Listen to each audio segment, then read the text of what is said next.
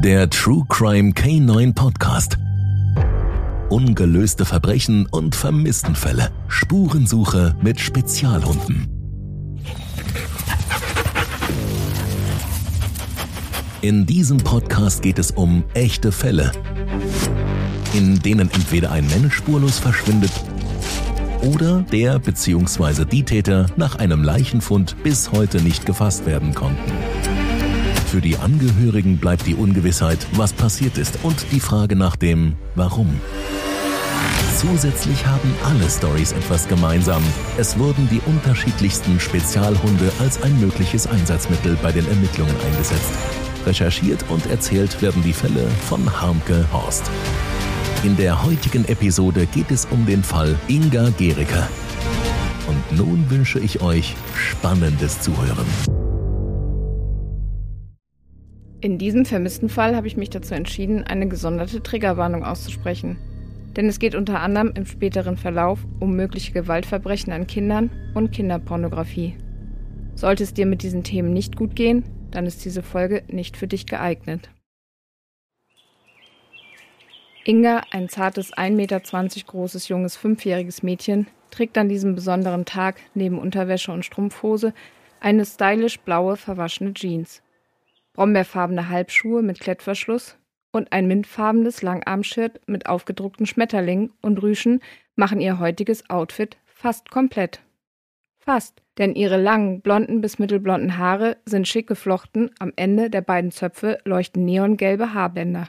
Ihren Stirnbereich zieren zwei rosafarbene Haarspangen mit Blütenmuster. Heute geht es für Inga mit der Familie aus Schöneck in Sachsen-Anhalt zu Besuch in den Stendaler Ortsteil Wilhelmshof. Inga freut sich darauf und immer, wenn sie lacht, strahlen ihre blauen Augen und man sieht die Zahnlücke, denn ihre beiden oberen mittleren Schneidezähne fehlen derzeit. Der Wilhelmshof ist eine Einrichtung der Diakonie. Hier werden Menschen mit Behinderung und Suchtkranke beherbergt. Ebenso kann man an diesem idyllischen Ort gut eine Auszeit verbringen. Menschen in schwierigen Lebenssituationen erhalten hier Unterstützung. Gerade für Kinder ist der Hof ein wahres Paradies, Trampoline, Spielplätze, großzügige Wiesenflächen laden zum Auspowern und ausgiebigem Spielen ein. Es ist der zweite Tag im Mai 2015, ein Samstag. Am Abend ist ein knisterndes Lagerfeuer geplant. Inga spielt mit ihren Geschwistern und anderen Kindern ausgelassen auf dem Gelände des Wilhelmshof. Freunde der Familie, die auf dem Hof arbeiten, haben sie eingeladen. Ganz unter dem Motto des Hofes Einfach mal die Zeit vergessen. Denn Uhren sucht man auf dem Hof vergeblich. Inga klettert die Treppe rauf und rutscht gut gelaunt ihrer Mutter entgegen. Die Mutter greift zum Handy und hält die schönen Momente des Tages fest. Es ist der Abend vor der Abreise, als das kleine Grillfest stattfinden soll. Der Grillplatz liegt in der Nähe der Betreuerhäuser, eher nicht einsehbar für die anderen Bewohner. Bei den Vorbereitungen gegen 18 Uhr herrscht reges Treiben der befreundeten Familien. Für das Lagerfeuer wird immer ein wenig Holz benötigt. Eine kleine Gruppe Kinder, mit dabei Inga, zieht los Richtung Wald. Eifrig sammeln sie kleine und große Stöcke. Als sie entscheiden, genug gesammelt zu haben, geht es zurück Richtung Grillplatz. Dort werden sie schon freudig erwartet. Die Stimmung ist ausgelassen. Man hört das Aneinanderklirren von Getränkeflaschen und die Freude über das ganze herbeigebrachte Holz ist groß. Mittlerweile ist es circa 19.30 Uhr. Es ist kurz still. Und dann kommt plötzlich die Frage auf, wo denn Inga sei. Doch sie ist nicht mehr zurückgekommen. Von diesem Zeitpunkt an ist sie spurlos verschwunden und wird schmerzlich vermisst. Umgehend gehen die Familien an die Stelle in den Wald zurück, wo die Kinder das Feuerholz gesammelt haben. Die Hände neben dem Mund verstärken die lauten Rufe nach Inga. Inga! Inga! schallt es durch den Wald. Doch Inga scheint wie vom Wald verschluckt zu sein. Angst und Ratlosigkeit werden immer stärker. Ungefähr 60 Minuten suchen alle intensiv mit einer gewissen Hektik weiter. Dann greifen die Eltern von Inga nach ihrem Handy, wählen die Nummer der Polizei und melden ihr Kind als vermisst. Bereits kurz nachdem Inga verschwindet, gegen 20.40 Uhr, läuft eine riesengroße Suchaktion mit ca. 550 Einsatzkräften nach dem kleinen Mädchen an.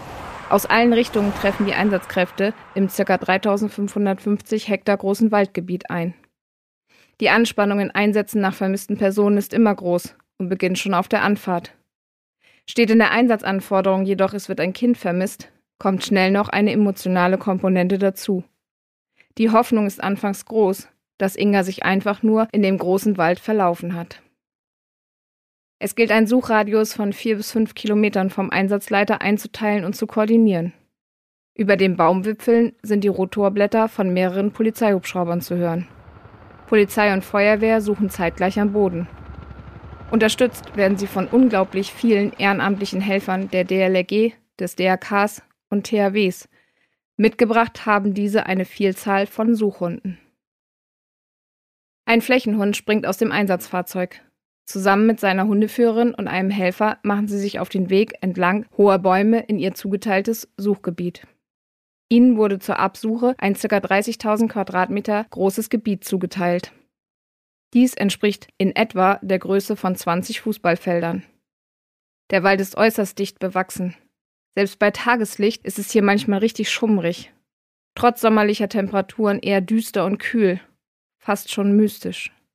Die Hundeführerin prüft mit ein wenig Babypuder den Wind und somit die derzeit herrschende Witterung. In Gedanken geht sie nochmal schnell ihre geplante Suchtaktik, also wie sie ihren Hund ins Gebiet schicken und im weiteren Verlauf gemeinsam dieses dann absuchen will, durch. Neben ihr steht ihr Rettungshund, deutlich erkennbar durch die farbige und reflektierende Kenndecke.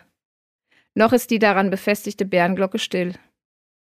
Die Hundeführerin beugt ihren Oberkörper leicht Richtung Hund. Ihre flache Hand mit Daumen nach oben zeigt in die Richtung, in die sie gleich den Flächenhund schicken will. Ein Such und Hilf schallt leise, aber bestimmt in den Wald hinein. Auf dieses Kommando hat der Flächenhund mit positiver Anspannung gewartet. Die Suche beginnt.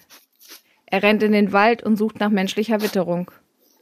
Durch seine flinken Bewegungen ist die Bärenglocke nun gut hörbar. Auch aus anderen Suchgebieten sind mal leiser oder auch mal lauter einige weitere Glöckchen zu hören. Die Hundeführer warten auf ein erlösendes Bellen, was einen menschlichen Fund anzeigen würde. Aber es kommt nicht. Ein Flächenhund benötigt für diese Fläche circa 20 Minuten. Würde man dasselbe Gebiet mit Personen durchsuchen, bräuchte man hierzu anstatt eines Flächenhundes circa 50 Menschen. Die Suche wird bis tief in die Nacht gehen, ohne Inga zu finden. Mittlerweile ist Inga seit drei Tagen vermisst.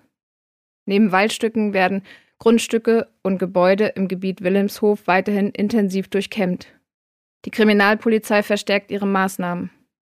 Weiter werden sie von vielen ehrenamtlichen Helfern unterstützt. Viele Menschen arbeiten auf dem Wilhelmshof. Mehr als 90 Mitarbeiter werden befragt. Mit Wasser gefüllte Becken auf dem Gelände werden ausgepumpt, obwohl es keine Anhaltspunkte gibt, dass Inga dort hineingefallen sein könnte. Ebenso finden Maßnahmen in der nahegelegenen forensischen Psychiatrie und Maßregelvollzug Uchtspringe Salus statt. Aber es kann kein Zusammenhang zum Verschwinden des kleinen Mädchens hergestellt werden. Es gibt immer noch keine Spur von Inga. Während der Suchmaßnahmen in den ersten fünf Tagen ist die Familie von Inga immer mit vor Ort. Die Fahndung nach Inga in der Öffentlichkeit wird weiter verstärkt. Es werden nach und nach mehr als 1900 Hinweise eingehen, aber es ist keiner dabei, der die Ermittler zu Inga führt. Dann scheint ein wenig Bewegung in den Fall zu kommen. Die Polizei setzt Mentrailer oder auch Personenspürhunde genannt in der Suche ein. Mit dem Individualgeruch von Inga überprüfen sie die letzte Spur nach ihrem Verschwinden. Der Mentrailer erhält einen Vergleichsgeruch, den sogenannten Geruchsartikel mit dem Geruch von Inga, von seinem Hundeführer präsentiert. Er kann einen Trail, also die Spur, aufnehmen. Sie geht quer durch den Wald hin zur Autobahn. Die Spur wird vom Wilhelmshof in Richtung Berlin, circa 50 Kilometer weiter verfolgt. Doch dann reißt die Spur plötzlich ab. Für die Ermittler steht nun die Frage im Raum, ob Inga verschleppt wurde. Es meldet sich eine Zeugin bei der Polizei mit dem Hinweis, Inga in dem Bereich gesehen zu haben, wo auch die Mentrailer die Ermittler hingeführt haben. Sie wäre an der Hand eines ungepflegten Mannes ohne Schuhe gewesen. Verifiziert werden konnte dieser Hinweis allerdings nicht wirklich. Auch ein Jäger meldet sich. Er habe in der Nacht nach dem Verschwinden, um 4 Uhr in der Früh, als er auf seinem Hochsitz saß, Rufe eines Mädchens gehört. Sie soll nach ihrem Papa gerufen haben. Dieser Hinweis ging bei den Ermittlern ein, bevor der vermissten Fall öffentlich gemacht wurde. Aber er führt auch nicht zum Auffinden von Inga. Vielleicht hat sich der Jäger einfach nur verhört, oder es waren doch die Rufe eines Tieres. Je mehr Zeit verstreicht, desto mehr schwindet die Hoffnung, Inga lebend zu finden. Die Polizei schließt mittlerweile eine Straftat nicht mehr aus.